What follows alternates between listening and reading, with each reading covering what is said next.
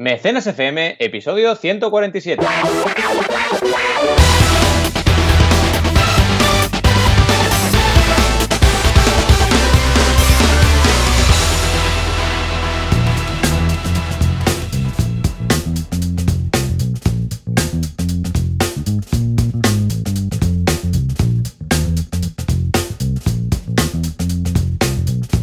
Y bienvenidos a Mecenas FM, el podcast donde hablamos de crowdfunding. Como siempre, cada semana aquí estamos Joan Boluda, consultor de marketing online, director de la academia boluda.com y ya sabéis que muchísimo más, ahora ya incluso en YouTube. Y ya sabéis también, aquí estoy yo, Valentía Concha, consultor de crowdfunding. ¿Qué tal, Joan? ¿Cómo ha pintado esta semana? Hola, ¿qué tal? Muy bien, una semana un poco loca porque he acabado de preparar esos cursos que empiezan esta semana. Atención porque este fin de semana iré desvelando cuáles son los 12 nuevos cursos en boluda.com o sea que con muchas ganas de, empezarlos ya. Ya he cuadrado con todos los profesores, lo hemos eh, dejado todo niquelado. O sea que estupendo, ¿eh? Y por otra parte, bueno, igual este mecenas sale un poco más tarde porque hemos tenido problemas con el audio, hemos tenido problemas con el dominio, hemos tenido problemas con todo. Pero ahí estamos, contra viento y marea. Lo conseguiremos, lo conseguiremos. La verdad es que ha sido un poco loco. Yo esta semana también he estado un poco eh, de relax, porque me he ido por el Pirineo Aragonés a hacer oh, excursiones de montaña. Qué bien, qué bien. Y muy bien, muy bien. Lo que pasa es que, claro, tenía que conectarme cada tarde. Ya me has visto ahí con algún correo que teníamos en medio. Porque sí, está muy bien cuando me contestas un correo diciendo, ah, yo te envío un correo, Valentí, esto no sé qué, no sé cuántos, y te me respondes diciendo, sí, sí, ah, tal cual, no sé qué, no sé cuántos, es que estoy de desconexión. Está muy bien contestar eh, de desconexión. Muy bien, muy coherente. Exacto. Vamos bien, súper coherente. La verdad es que cuesta, ¿eh? Cuesta un montón desconectar del todo aquello que dices, oye, ya no. Porque, claro, al final tienes tus clientes, tienes tu soporte de la web, hay cosas que no puedes desconectar así como si desaparecieras, ¿no? Eh, es verdad que agosto a lo mejor es un mes más adecuado para hacer este tipo de salidas, pero también es el mes que hay más gente ahí en todas partes, entonces tienes que ponderar un poco todo, ¿no? Pero bueno, en cualquier caso, seguimos vivos. Y a nivel de campañas, pues preparando cositas, lo que ocurre es que muchas esperamos ya septiembre, claro, porque ahora estamos en un mes un poco extraño, ya nos toca alguna a lo mejor en agosto si es un poco larga la campaña, y estamos ahí decidiendo. De hecho, hay una que estrenaremos ahora porque esto también es otro tema que podemos aprender todos, porque la parte de distribución del producto la tenemos que hacer sí o sí antes de octubre, ¿vale? Porque es un producto para la caída del cabello y ya sabéis que en octubre, sobre todo en, otoño, eh, se cae mucho el cabello. Entonces lo tenemos No tenía ni idea, ¿en serio? No tenía ni idea. ¿Eh? Pues se cae más el cabello en, otoño. Y bueno, es un momento estratégico para el producto, ¿no? Entonces tenemos que hacer la campaña ya para poder producir, para poder tenerlo todo. Pero bueno, aparte de esas, el resto intentamos atrasar, la verdad. Y bueno, eh, nada, aquí a tope. ¿Tú qué tal a nivel de trabajo? ¿Bien, no? los cursos ahí preparando. es una locura, es una locura. Bueno, ahora ya tengo tres personas en plantilla y, dos más que, que pillaremos de aquí final de año porque, bueno, es muy loco, es muy loco, además con todos los profesores nuevos, bueno, que te voy a contar, que no sepas a estas alturas, pero bien, la verdad es que Sarna con gusto no pica, ¿eh? que dicen, y con el late show, con el podcast, con los cursos, con todo, con todo, o sea, que imagínate, dentro de nada vamos ya a celebrar dentro, este mes, a finales de mes, el episodio número 100 del late show, vamos a celebrarlo de alguna forma, con lo que, muy bien, muy contento, la verdad es que estupendo, ah, simplemente es cuestión de saber gestionar todo bastante bien para no agobiarte, pero poder hacer el máximo de cosas, eh, pero siempre bajo el mismo nivel y criterio de calidad. ¿no? Bueno, lo que te pasa también un poco con las campañas, que de repente llegan muchas y dices, mm, ¿qué hacemos? Eh, ¿Le digo que no al cliente? ¿Le digo que se espere un poquito? O, qué? ¿O intento con todo? ¿O busco más gente? Ya, ya lo verás. Eh, al ritmo que vas no tardarás en, en tener que hacer un stop and go de estos. Sí, sí, sí, hay momentos en los cuales ya me ha ocurrido aquello que dices, estoy al límite, al límite, o sea, una campaña más ya no puedo. Y, hay otros momentos que por el tema de estacionalidad o por el tema a veces de que tienes muchas en preparación pero pocas estrenadas, puedes gestionar mucho mejor los calendarios. Depende mucho de eso, ¿no? Pero bueno, entre eso también, la web, etcétera, pues sí, la verdad es que hay momentos que dices, oye, tendría que hacer ese stop and go, ¿no? Pero bueno, todo llegará. Vamos un poquito con el programa porque lo hemos titulado Zapas y cómics y tenemos unas cuantas noticias, un poco menos, hemos estado controlando ahí el número de noticias y tenemos ocho, porque si no es una locura. Pero la primera es súper interesante hmm. porque habla, es un artículo que hemos sacado de un nuevo proyecto del país que se llama Retina, que tienen unos artículos un poco más, digamos, bueno, modernillos, muy chulos, ¿no? Y Jorge G. García, el periodista, ha hecho un artículo muy interesante que se llama Financiación.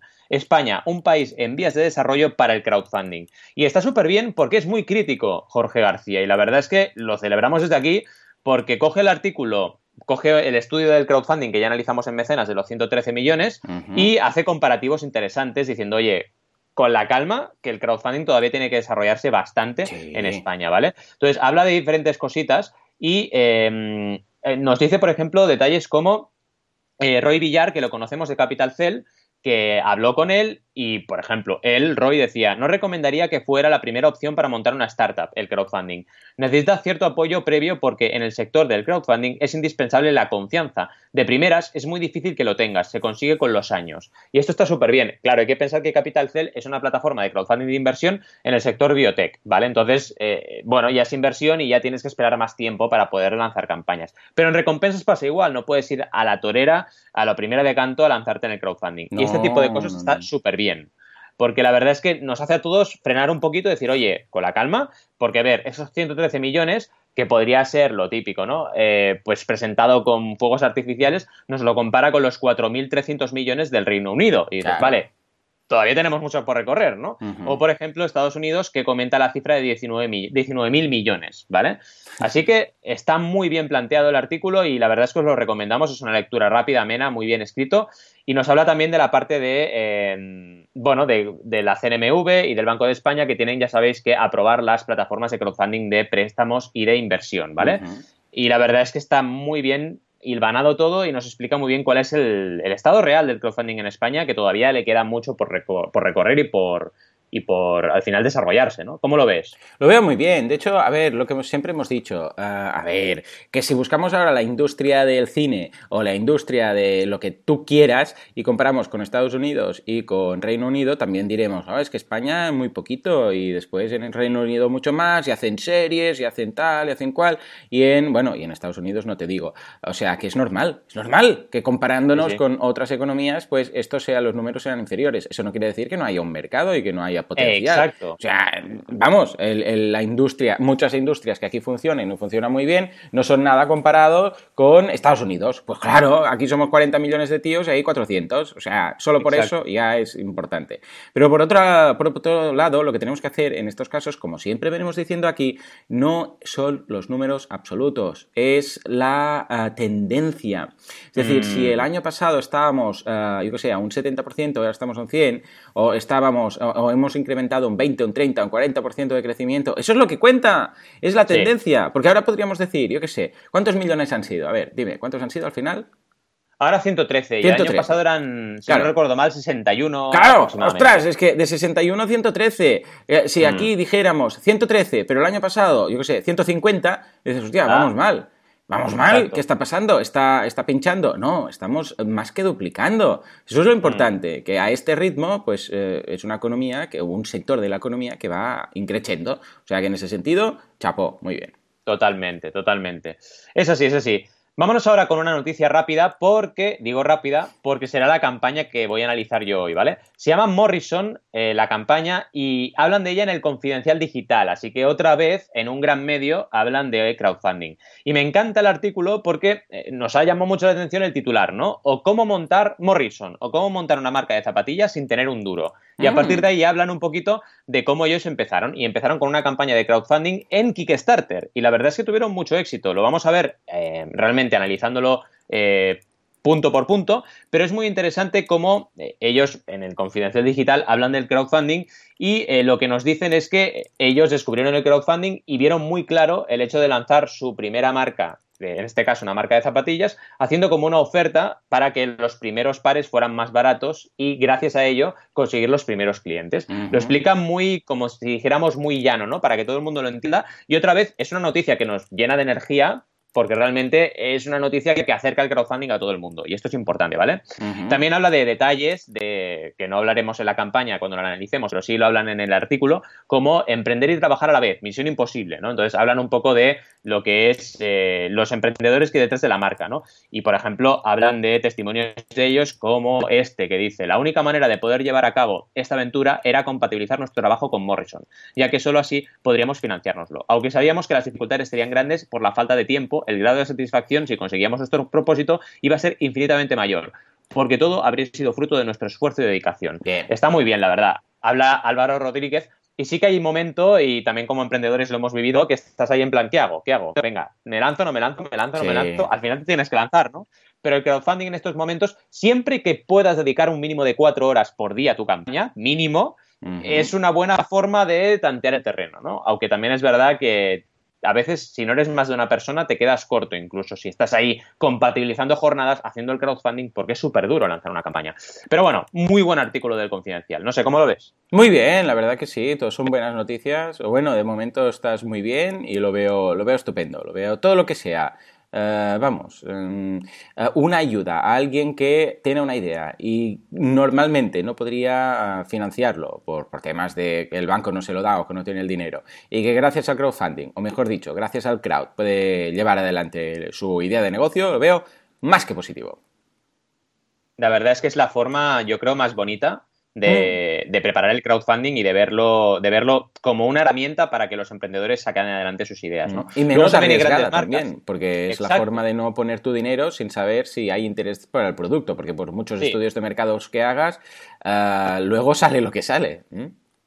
Y fíjate, te lo ligo con lo que hablábamos de España, ¿no? Porque mm. ahora hablaremos de una noticia que nos ha llamado también la atención sobre eh, FIC, la plataforma en Estados Unidos que solo trabaja con videojuegos. Claro, en Estados Unidos ya todo es a lo grande. Y en FIC hay pesos pesados, ya lo hemos dicho varias veces, de la industria de los videojuegos. Para que lleguemos a ese punto en España todavía falta mucho. Estamos ahora con emprendedores pequeños, proyectos relativamente pequeños, pero ya empieza a moverse también el crowdfunding de grandes vuelos. ¿no? Y en esta noticia de 3djuegos.com hablan de eh, FIC y dicen que creen que la financiación colectiva será insostenible. Pero bueno, es mm. un titular un poco tendencioso porque luego cuando, cuando leemos vemos que realmente lo que están diciendo en FIC es cuidado porque solo hacer crowdfunding de recompensa en videojuegos es muy arriesgado. Y estoy de acuerdo con FIC, estamos muy de acuerdo con ellos, porque realmente solo recompensas para videojuegos, cuidado, porque los videojuegos que se financian y son muy grandes con recompensas tienen un riesgo, que es que al final todo ese dinero que has recaudado al final no te sirva para desarrollar el proyecto al 100%. Por eso en FIC hacen una combinación, hacen recompensas e inversión a la vez. Entonces, de esta forma reducen ese riesgo. Entonces, leído así, sí que tiene sentido este de titular, pero si no, te puede parecer que FIC están en contra del crowdfunding. Y dices, ¿cómo puede ser si son una plataforma de crowdfunding? Claro, claro. Y la verdad es que no tiene mucho sentido. Hablan con Justin Bailey y... ¡Ay, casi Justin Bieber! Por un momento me he sí, Justin Bieber. No, Dios, no, no, crowdfunding se está hundiendo. Ha entrado Justin Bieber. Pero no, no, no. Justin Bieber no, en el crowdfunding no. Cuidado, eh, que algún día puede ser que lo, que lo veamos. Bueno, lo que dice Justin Bailey es que lo que falta para que la fórmula funcione es la fuerza de igualdad, es decir, la oportunidad para que los fans acaben obteniendo también dinero de los creadores. Es decir, que pueda ser inversor y también obtener una recompensa, las dos cosas a la vez. Y es lo que FIC precisamente ofrece. A mí me parece interesante este modelo. ¿eh? Aquí en España, con la ley que tenemos, es un poco complicadilla. Sí, sí, sí, sí. Pero bueno, escucha, ya veremos lo que pasa, ¿eh? porque las leyes también cambian, se tienen que adaptar a las realidades, o sea que estaremos al tanto, estaremos al tanto. Yo creo en ello. O sea, una PFP ahora, una plataforma de financiación participativa, según la ley, no puede ofrecer, eh, si por ejemplo es recompensas, una recompensa no sería una PCP y no puede ofrecer eh, equity. Pero una que es equity, no dice la ley que no pueda ofrecer recompensas. Entonces, si vas al revés, podrías montar un FIC español. La verdad es que aquí tenemos un terreno de videojuegos en España brutal. O sea, un montón de creadores de videojuegos y muchos se van a Kickstarter o FIC, así que es una pena que no haya ninguna plataforma especializada en videojuegos española que pueda pues tener un poco el coto aquí en España y desarrollarlo, ¿no? Pero bueno, es lo que hay. Estamos en un mundo sin fronteras. En fin, sigamos, porque tenemos más noticias. Y eh, nos viene una alerta crowdfunding, de esas que dices, cuidado, cuidado, em, que eh, vamos a verlo ahora mismo. No, primero hablamos de Canarias, vamos a hablar de crowdfunding en Canarias, porque el Cabildo que ya sabéis, el Cabildo de Canarias es como una especie de ayuntamiento, ¿vale? Por así decirlo. Ahora todos los canarios me van a matar, pero ¿por qué no me Bueno, el Cabildo asesora sobre crowdfunding a comercios de la zona metropolitana. Y aquí vemos en un taller a Ángel González, que le conocemos de aquí, un saludo y un abrazo, que de Universo Crowdfunding, que está en un taller ahí explicando. Y me parece interesante que asesoren a comercios de la zona metropolitana, ¿vale? Esto es muy bueno en Tenerife porque al final el pequeño comerciante, ya sabéis que aquí de pequeños comerciantes nos sobran. Entonces, bueno, el hecho de que se asesore esta gente es muy interesante, porque hay que saber lo que se puede hacer cuando esta gente descubra el crowdfunding. La verdad es que eh, a nivel institucional sí que creo que el crowdfunding está tomando mucha relevancia, un montón de ayuntamientos que hacen formaciones, el cabildo en este caso, es decir, todas las instituciones están cada vez más. Yo estoy, por ejemplo, en el Recull, que es una serie de actividades que se hacen a nivel institucional en Cataluña, y estoy ahí listado como consultor y vamos, no hay mes que no me llame alguien para hacer un taller en un ayuntamiento. Y esto es interesantísimo, porque así te acercas a la gente que igual, yo qué sé, no se bajan a Barcelona o se bajan a Mataró o se van a, a Sabadell, sino ciudades incluso más pequeñitas que, oye, no tienen a lo mejor eh, la posibilidad de estar cerca de, un formador así, ¿no? Y vale que Internet evidentemente es muy grande y se pueden hacer un montón de formaciones, pero bueno, también está bien que llegues a un público, como en este caso, a lo mejor no están tan digitalizados estos pequeños comerciantes y a través de este taller descubren el crowdfunding. Bueno, una gran noticia, no sé cómo la ves, pero muy bien, hombre, cómo no lo voy a ver bien. Y por cierto, muy bien el tip que estás comentando de apuntarse a estos tipos de sitio para ir a dar charlas, que aunque sean gratuitas, ah, sean, es, un cliducto, es lo que siempre decimos aquí, un cliducto de imagen, vas, das una charla, te conocen y aparte de que te conocen, puedes mencionar pues que eres ponente o que has dado estas charlas y esto quieras que no contribuye a que la gente luego, cuando te busca y te encuentra, o cuando busca un consultor o quien sea, si ve que has hecho todo este tipo de cosas más institucionales, eh, bueno, pues eso aumenta tu credibilidad. O sea que muy bien. Ya te digo, ya te digo. Sí, sí, los cliductos importantes. Ahora vamos con un poco de mala noticia, sin caer en el tremendismo, pero tenemos una pequeña alerta crowdfunding. vamos a ponerlo, vamos a ponerlo. Aquí, ahí, ahí.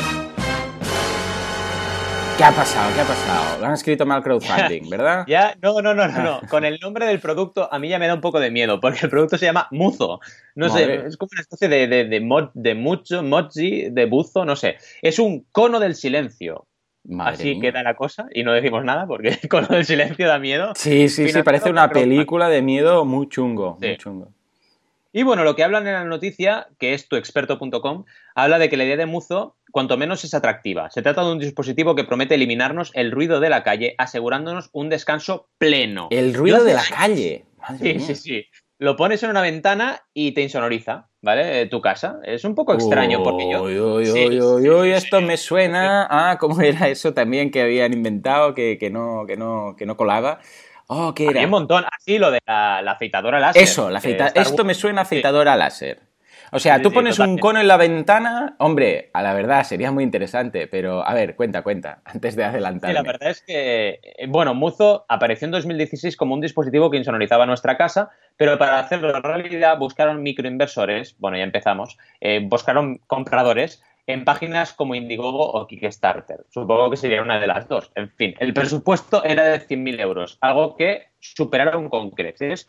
Y como siempre pasa, lo que nos están diciendo es no se entregó al final el dispositivo. Ah, amigo. Aquí, hablando de Kickstarter, sí, exacto.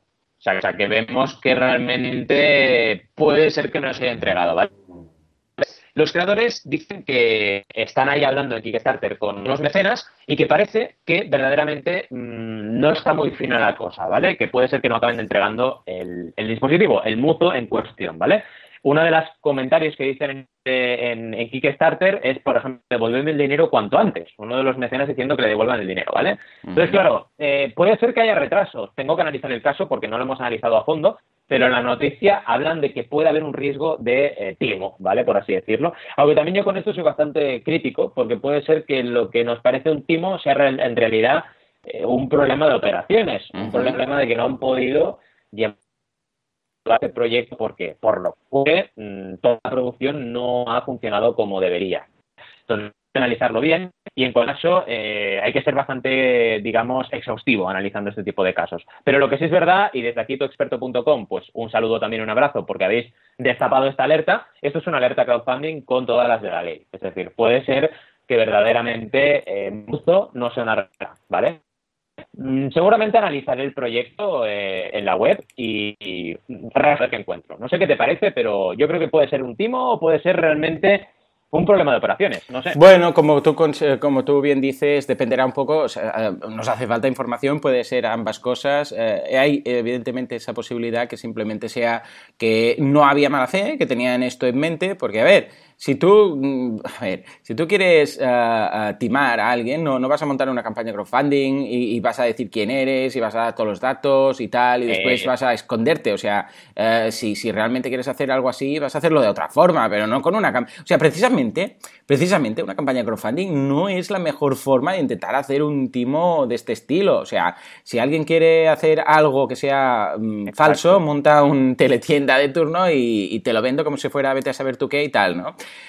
Eh, pero yo en principio tengo, mira, no sé, creo la buena fe de la gente, creo que puede ser algo de logística o simplemente que creían en una tecnología que finalmente pues no ha funcionado y no es lo que ellos imaginaban y tengan que devolver el dinero si ven que no es factible. Ahí está. Pero también podría ser, podría ser que digan, no, no, vamos a, vamos a reunir el máximo que podamos y después eh, vamos a desaparecer del mundo, que tampoco veo yo muy claro que esto sea lo que se busque con una campaña de crowdfunding, porque es que ya te digo, mm, la gente normalmente, si alguien va a ser un timador, pues lo último que hace es dar la cara, aparecer, mostrar vídeos, dar información, porque claro, tampoco es que tampoco es que digas, bueno, es que con esto voy a hacer 50 millones de euros o de dólares y ya, vamos, después me, vamos, desaparezco hasta, hasta el fin de los días. No, tampoco es que puedan hacer gran cosa con todo lo que tienen. Además, si han invertido ya en parte. O sea que dejaremos un poco el beneficio de la duda, ¿no?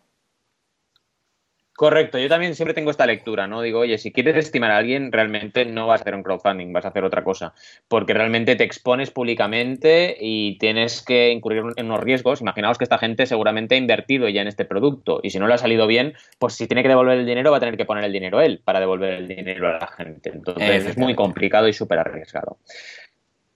En fin, sigamos con un temita más, porque ¿os acordáis de que hablamos del crowdfunding del español? Pues hablan de ello en La Grada, ¿vale? Un diario Exacto, un diario, el diario La Grada, que tú y yo lo leemos cada día porque nos encanta el fútbol, ¿verdad que sí? Sí, sí, vamos, yo pues, estoy, vamos.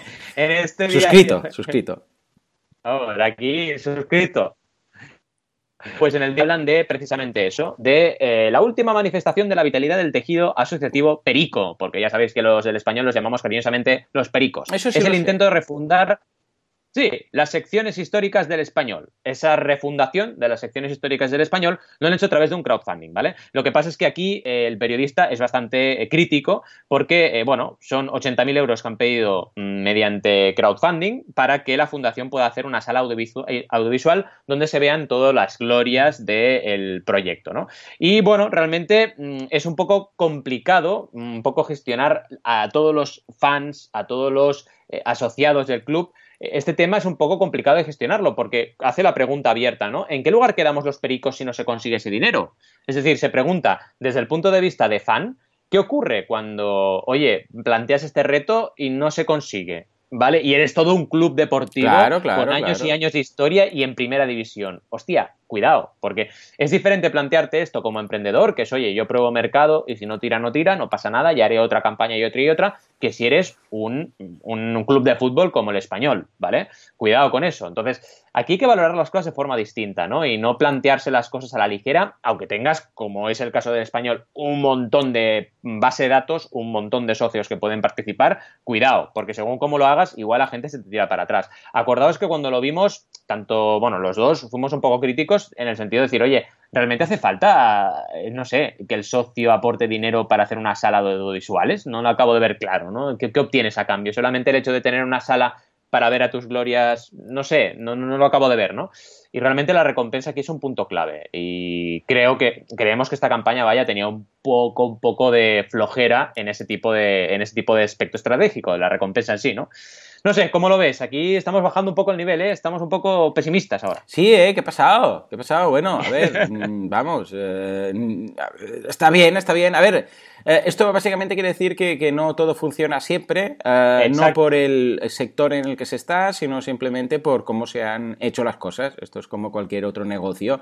Entonces, no es el canal, no es el crowdfunding, sino es la forma de hacer las cosas. Una misma tienda puede funcionar muy bien en una calle y morirse de asco en otra calle. Un mismo negocio puede funcionar muy bien en, en, Facebook Ads, pero no en AdWords y viceversa. Entonces, simplemente no es el crowdfunding, es simplemente la cosa, eh, la, cómo se hacen las campañas de crowdfunding crowdfunding. En este caso no lo ven claro, quizás deberían plantearse buscar, eh, yo siempre digo lo mismo, mm, había un consultor detrás de esto, había un consultor de crowdfunding que les ha dicho cómo hacer las cosas, o fue una flipada en una de las reuniones que dijeron, vamos a hacer un crowdfunding, o un crowdfucio, y sí, sí, sí, y se rellena, ah, porque, ¿sabes qué pasa? Que veo que hay...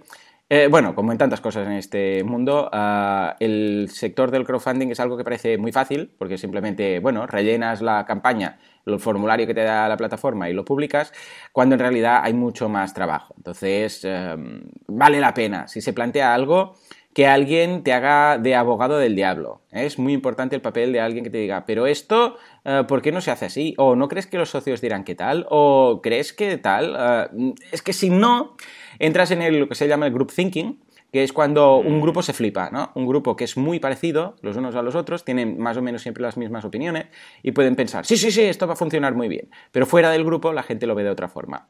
O sea que yo les aconsejo que no tiren la toalla, que esto puede funcionar, que puede estar muy bien, pero si no lo ven claro, pues que se cancele lo que haga falta y lo monten de nuevo, pero ya con seguimiento profesional. ¿eh? O sea que hay que darle el consejo.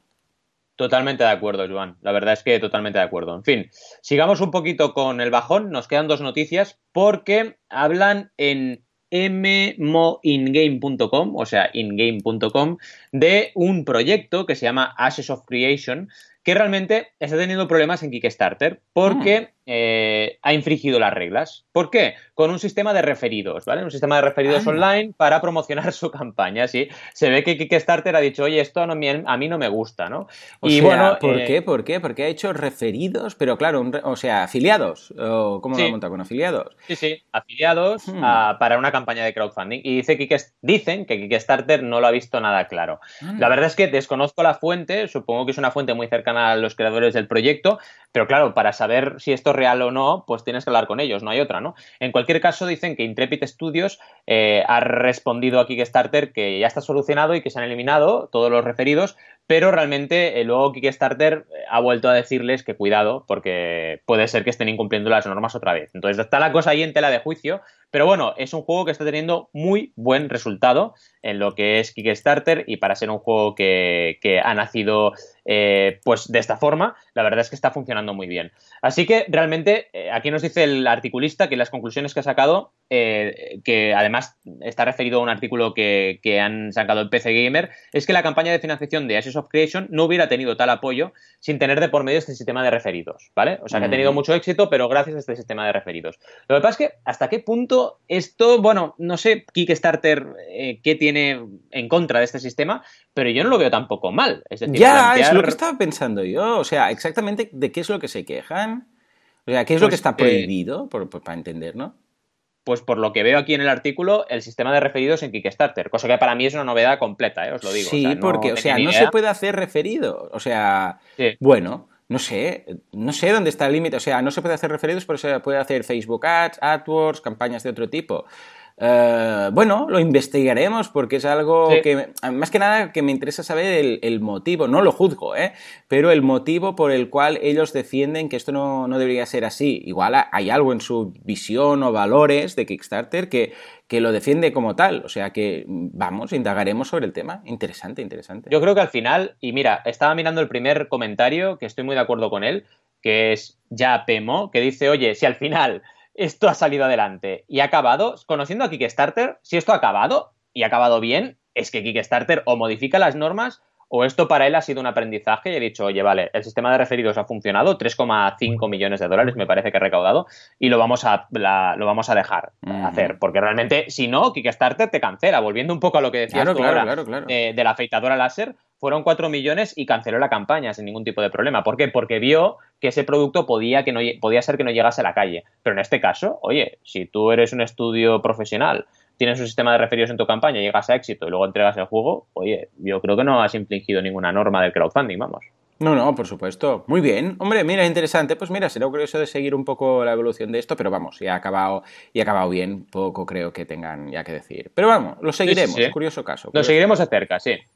Sigamos, porque es la última noticia, y esta es positiva, evidentemente. Lanzan un crowdfunding para editar una guía turística de Málaga, hmm. capital, narrada al estilo romántico. Así que muy bien, la verdad es que los integrantes del espacio de coworking, sí, sí, Tres integrantes del espacio de coworking La Térmica han lanzado un proyecto editorial financiado con el micromecenazgo colectivo o crowdfunding para publicar una guía turística de Málaga, capital, narrada al estilo romántico del siglo XIX, por escritores de viajes como Washington Irving, Francis Carter, denominada Relatos de una legua. La verdad es que súper bien, es una noticia de la vanguardia y aquí acabamos con buena energía, porque oye, estás ahí en tu coworking, tienes una idea loca o no tan loca y dices, oye, vamos a plantearlo a través de de crowdfunding, aquí tienes muchos puntos positivos. El primero es que ya estás en un coworking y por lo tanto tienes ya contactos y tienes una red a tu alrededor que te pueden ayudar a lanzar esto. Además, el objetivo de recaudación no era demasiado alto, eran 4.300 euros, así que súper bien, de hecho, planteado también el objetivo. Y eh, cuando escribieron el artículo ya contaban con 22 mecenas y que habían aportado 1.421 euros, así que la cosa pintaba muy bien. es en Berkami y te ponen en la vanguardia, bravo por la vanguardia, el enlace. O sea que muy bien. La verdad es que me encanta que los diarios también se abran un poco a no estar ahí siempre promoción, promoción. Si no me pagas, no sale el enlace. y hagan un poquito también de ayuda a los proyectos. Porque, oye, estamos en otro rollo ya, ¿eh? Se acabó el rollo de este de si no pagas, no hago nada. Hay que colaborar un poco también.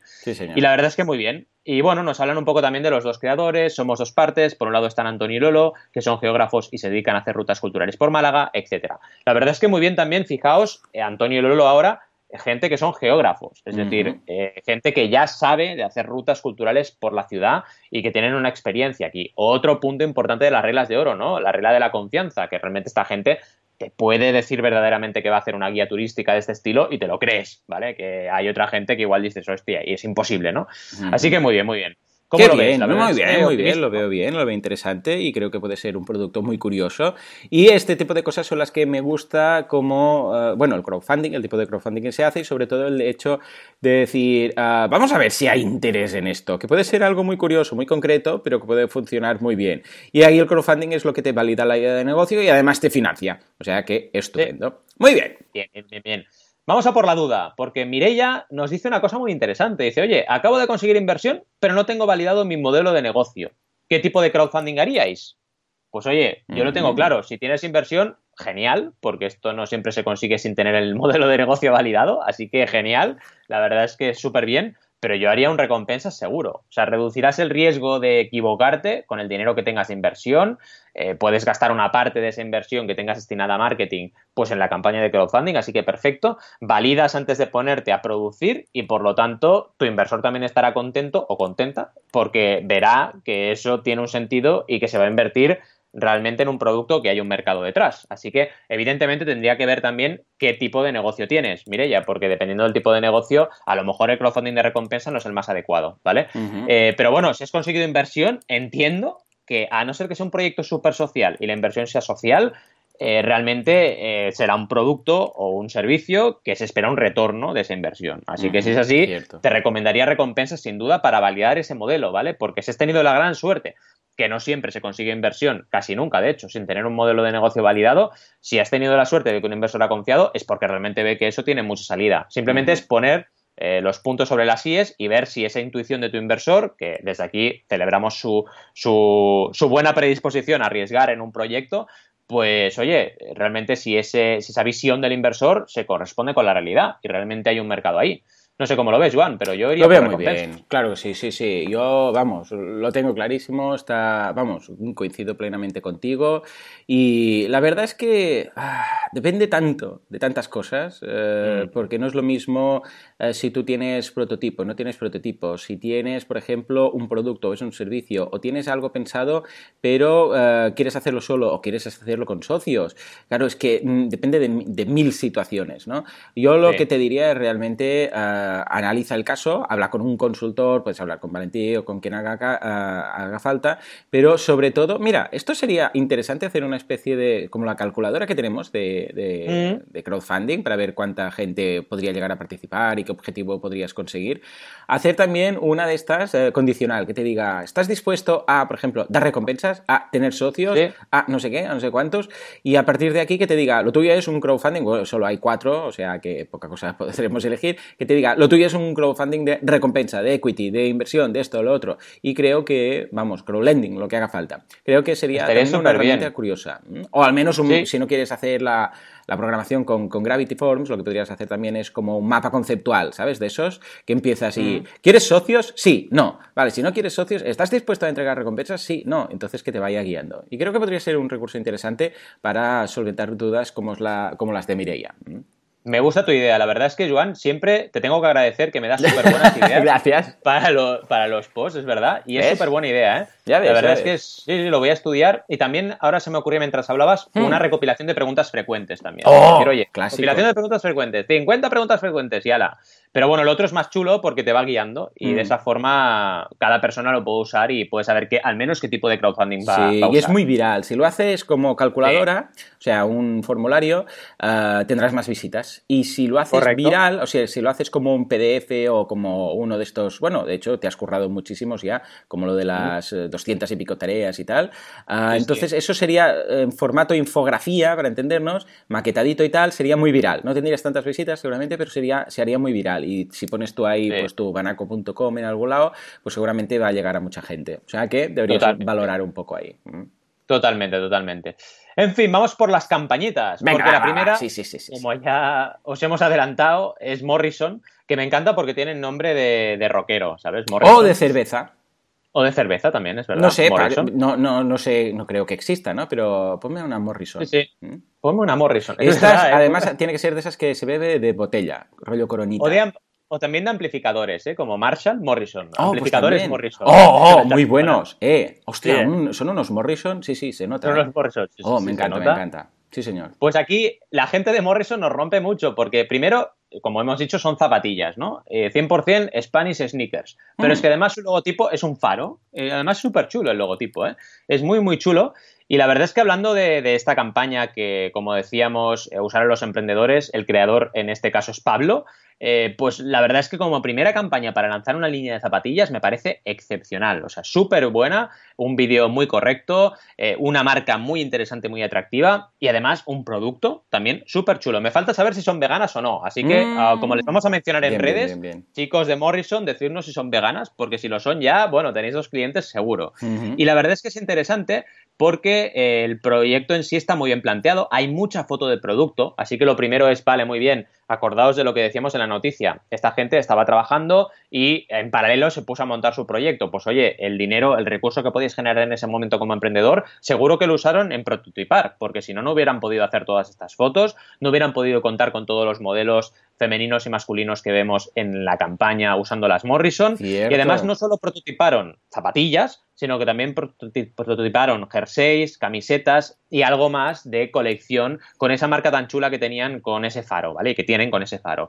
La verdad es que el nivel de detalle de la campaña de producto es brutal, se ve todo desde la etiquetita detrás en la suela del zapato con el faro, a los cordones como van a ser de diferentes tipos, hay algunos que son de cuero, así que no sé si muy de ganas serán, pero bueno, eh, a lo mejor es un cuero sintético, también podría ser, pero muy muy chulo y también los colores muy bien planteados, la verdad es que están muy bien a nivel de fotografía y a nivel de prototipado. Son dos puntos importantes para que tu campaña tenga éxito. Al margen de, oye, pongo este apartado antes o después, eh, hago de esto o del otro, producto, producto, producto. Si vas por ahí, vas a tener mucho éxito. Me encantan las de color negro, son súper elegantes y parecen muy chulas.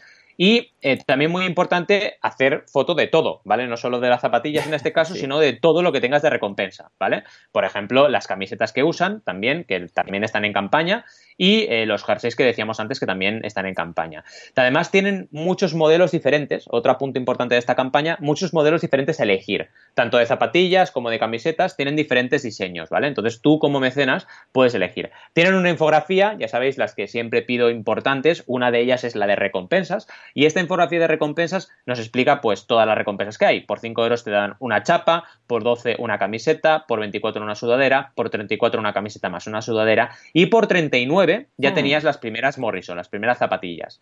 Luego a partir de ahí, 45 tenías la colección de camisetas completa, que está súper bien, 49 una zapatilla más una camiseta, 70 una zapatilla, una camiseta y una sudadera, así que muy bien, la verdad. Aquí lo único que me pilla de duda es, oye, ¿realmente esto te cubría todos los costes y te generaba claro, un Claro, sí, es lo que estaba pensando yo. Porque claro, 45 euros una colección completa de camisetas, no sé, En fin, ya, hay que verlo, ¿no? Una cosa muy interesante de la campaña es que te ponen la guía de tallas para ver tu pie como tu pisada, ¿vale? Eh, ¿Qué número te corresponde? Si es un número 36, 40, 44, etcétera, ¿vale? Esto es importante. En todo lo que sea moda, la guía de tallas en la campaña de crowdfunding es imprescindible. Si no, la gente no te va a comprar, ¿vale? Y también para las camisetas tienen una guía de talla muy buena, ¿vale? Y las recompensas ya os he dicho. A mí me parece una campaña muy interesante. Recaudaron al final, que no lo he dicho, perdón, 22.617 euros. Muy bien, muy bien. Y si vemos Además, su KickTrack, ya sabéis, esa herramienta que nos permite ver cómo está funcionando la campaña, pues la verdad es que consiguieron eh, relativamente rápido el, objetivo y eh, avanzaron rápido en lo que es la recaudación, ¿vale? Eso es importante, ya sabéis, porque es una forma de generar credibilidad, de cumplir las reglas de oro del crowdfunding y de conseguir de esta forma tener ese 30% en esa primera semana, eh, la credibilidad suficiente para poder avanzar. Fijaos que casi consiguieron el 200% del objetivo, el 188%, y que prácticamente en los tres primeros días llegaron a más de la mitad del objetivo que se habían planteado inicialmente, que eran 12.000 euros, que casi nada. La verdad es que es un objetivo bastante alto, así que muy bien y felicidades desde aquí a la gente de Morrison. ¿Cómo lo ves? Muy bien, lo veo súper bien, felicidades, ha sido una campaña muy chula, muy interesante y yo creo que podrían aprovechar ahora ya para empezar a hacer campañas de, equipos de sonido y de cervezas y de todo lo que haga falta. Y me quedo con las ganas de ver si son, eh, como son un poco estilo que veo ahí, pues goma, tela, etcétera, parece que sí que Mm, estilo Vans, ¿no? Un poco se, pueden llegar a ser veganas. O sea, estoy interesado en saberlo porque es un, vamos, es una es un tipo de diseño que me gusta, me atrae, con lo que a ver si nos dan esa, esa buena noticia, entonces pues mira, ya tienen un cliente nuevo. Muy bien, muy bien. Escucha, pues escucha. ¿qué nos trae? Veo tu, bueno, de, de hecho esta la tenía ya guardada, es Dan Shive, que es un autor que crea un webcomic que es el Gunish Shive. Eh, y está muy bien porque esta te la adelanté la semana pasada, creo que fue fuera de antena, si no recuerdo mal, que, que, que, bueno, uh, lo que más me interesa de este caso es que este hombre es, bueno, es un señor que hace un webcomic, ¿de acuerdo? Es un autor que hace un webcomic.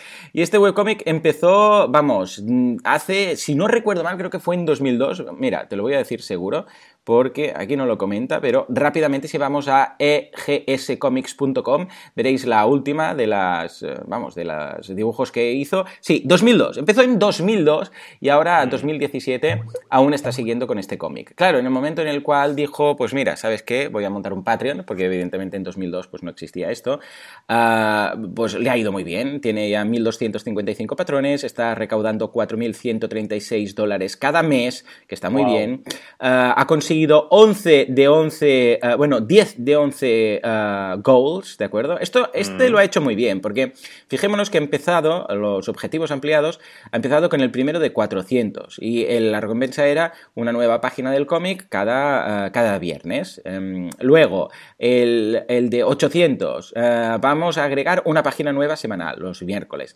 El de 1200, bueno, pues además, em, lunes, miércoles y viernes. El de 1600, una imagen especial especial, ¿qué tal? El de 2000, fijémonos que lo ha ido haciendo poco a poco y atención, lo que hace es va agregando cada vez que consigue el objetivo ampliado, que es lo que siempre decimos aquí, que valdría la pena hacer, cada vez que consigue uno, añade otro. En este caso, pues ahora va por el 10 de 11 ah, y este, el último, es el de 5.000 dólares, que lo conseguirá pues dentro de 900 dólares más, que es que va a tener dos páginas el cómic, ¿no? Cada vez, ah, bueno, la nueva entrega. Bueno, pues esto es lo que está consiguiendo este, este buen hombre, estoy muy contento. Una de las cosas que más me llamó la atención es que si vais al webcomic, y esto es lo que decíamos de eh, estar ahí, picar piedra, eh, cada día dibujando, mm. cada día mejorando. Porque si veis la primera de las... Em, eh, tenéis ahí, podéis en el webcomic, en la home, veis la última viñeta, o sea, el, último webcomic que ha, que ha escrito, que ha dibujado.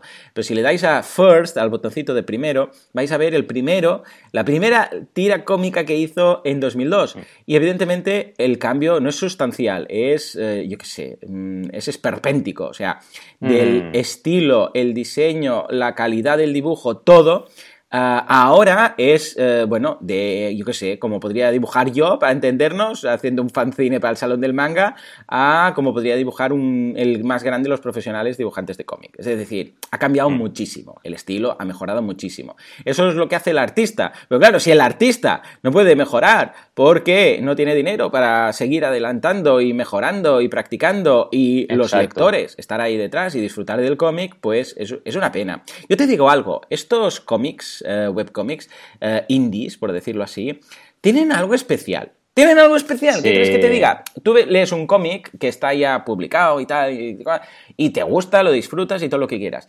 Pero estos, no sé, no sé, mm, tienen algo. Es, es un tío que dibuja porque quiere, porque está ahí en su casa y dice, voy a inventarme unos personajes. Le pillas cariño a los personajes porque son mm. personajes que van evolucionando contigo, que tampoco sabes exactamente lo que va a pasar. Son unos personajes que mm, son continuos, es decir, no es un cómic de Asterix, por decirlo decir, algo que empieza una historia, mm. acaba y se acabó, ¿no? Sino que eh, van evolucionando, crecen, les pasan cosas, es como un pequeño, mm, no sé, no culebrón, pero como, como un webcómic es muy especial, porque no, no es un, un, álbum que dices, bueno, historia de Asterix y los galgos, Asterix y no sé qué, no, no, no, tiene una evolución, eh, tú vas viviendo el día a día, yo sigo bastantes de estos, porque nada, es una tira cómica, cuando hablamos de webcómic es una tira cómica o una página, ¿eh? cada semana mm. o cada X tiempo.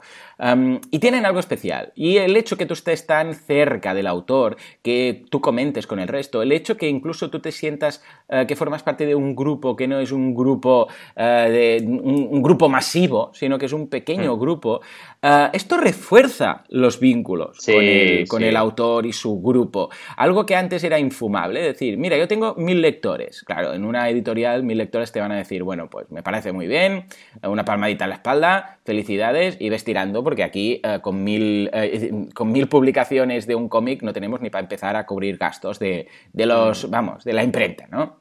Pero en este caso, eh, puede ser que una persona con mil eh, seguidores, pues eh, pueda. esto es un caso clarísimo: 1255 que pagan y con esto se está sacando 4.136 dólares mensuales para hacer ese cómic. Es, mm. no sé, es especial. Es especial, ¿Quieres que no sé qué quieres que te diga. A mí me pasaba, por ejemplo, yo recuerdo el caso de cuando André Buenafuente estaba trabajando en radio. Al principio, cuando no era nada conocido, yo lo escuchaba, hacía un programa que se llamaba El Terrat en Radio Barcelona. Y y eran cuatro gatos que escuchaba eso. Poco a poco, pues fue a más, a más, y ahora, bueno, es toda una celebrity, ¿no? Pero tenía algo de encanto escuchar ese programa de radio que escuchaban cuatro gatos, por decirlo así, al principio, muy al principio, ¿no? Bueno, pues eso es lo que se logra gracias a Internet, poder formar parte de un grupo pequeñito, que la gracia precisamente es que sea un grupo pequeñito.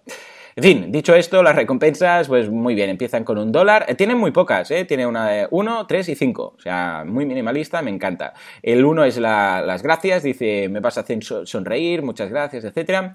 La de 3 dólares tienes acceso a varios de los niveles de patrones. Eh, y finalmente, a partir de 5, pues vas a tener acceso a todo, incluso a las encuestas que hace para saber por dónde va a ir la trama del cómic. ¿Quieres que pase esto? Mm. ¿Quieres que pase el otro? Entonces la gente, ahora Patreon tiene una posibilidad muy interesante que es de hacer encuestas. ¿Quieres que pase esto? Y solo que puedan responder solo los patrones. Creo que es algo muy interesante, una opción muy buena para que los patrones se sientan más y más co-creadores. ¡Wow! Totalmente. Todo esto te digo, ¿qué te parece? Buah, brutal, brutal. La verdad es que me ha encantado y mientras ibas hablando, totalmente de acuerdo contigo, totalmente de acuerdo con el factor fanzine, diría, ¿no? Yo hice un fanzine también en mis tiempos. Hemos pasado. Y es muy chulo. Es muy chulo el hecho de estar tan cerca de los creadores, de participar con ellos de, lo que están creando desde el primer momento, ¿no? Y, y, tu reflexión de lo del Terrat también, ¿no? Es decir, empezar, empezar con algo que, verdaderamente está gestándose y que luego acaba siendo tan famoso y tan grande, te hace sentir como parte de la familia y como parte también del éxito. Y eso es súper interesante. También muy interesante lo que decís de los objetivos ampliados. O sea, saber eh, coordinarlo bien y empezar. El primero son 400 dólares, fijaos. Y ha ido creciendo. 400, 800, 1200, 1600. Poquito a poquito ha ido creciendo. Y de esa forma, con pequeños saltitos, la gente está mucho más motivada. Si metes un salto de 100 a 5.000, pues oye, de aquí que llegues a 5.000, mm, espérate, ¿no? Y eso es interesante, que ha sabido equilibrar muy bien el tamaño de su audiencia con cómo iba creciendo los objetivos ampliados. La verdad es que me parece fantástico, me voy a enganchar, ¿eh? porque otra cosa interesante que ha hecho es algunos posts los hace abiertos para que tú veas el cómic y otros cerrados, solo para los mecenas, los patrones, ¿no? Y de esa forma te pica la curiosidad de decir, oye, quiero ser mecenas para, para descubrir un poco más de este cómic, ¿no? Súper interesante, la verdad. Bien, bien, bien, muy bien. La verdad es que hemos tenido un programa, vamos, súper interesante. No sé si eh, hacemos un pequeño recopilatorio para que veáis, pero hemos visto noticias desde, eh, desde el principio, vamos, eh, esa noticia tan, tan, tan crítica en el buen sentido del país, con el desarrollo que tenemos por delante en el crowdfunding, el caso de Morrison, que también lo hemos visto como campaña, el caso de FIC, eh, también el crowdfunding en Canarias, etcétera, ¿no? Y también hasta incluso hemos hablado del español, fijaos, de fútbol, así que muy, muy bien. Y hemos acabado con este creador de cómics, Dan Shive, que, vamos, nos ha hecho las delicias en Patreon. La verdad es que ha estado súper, súper bien el programa. Como siempre os decimos, gracias por estar ahí, gracias por escucharnos cada semana. Y sin más, nos despedimos hasta la semana que viene, no sin antes recordaros, acabar de recordaros, que podéis encontrarnos, como siempre, en boluda.com para todo lo referente con marketing online, en banaco con v2cs.com para todo lo referente al crowdfunding y, por supuesto, en Mecenas FM para que nos enviéis campañas para que hablemos de ellas o cualquier duda que tengas. Gracias por estar ahí y nos vemos la semana que viene. Adiós.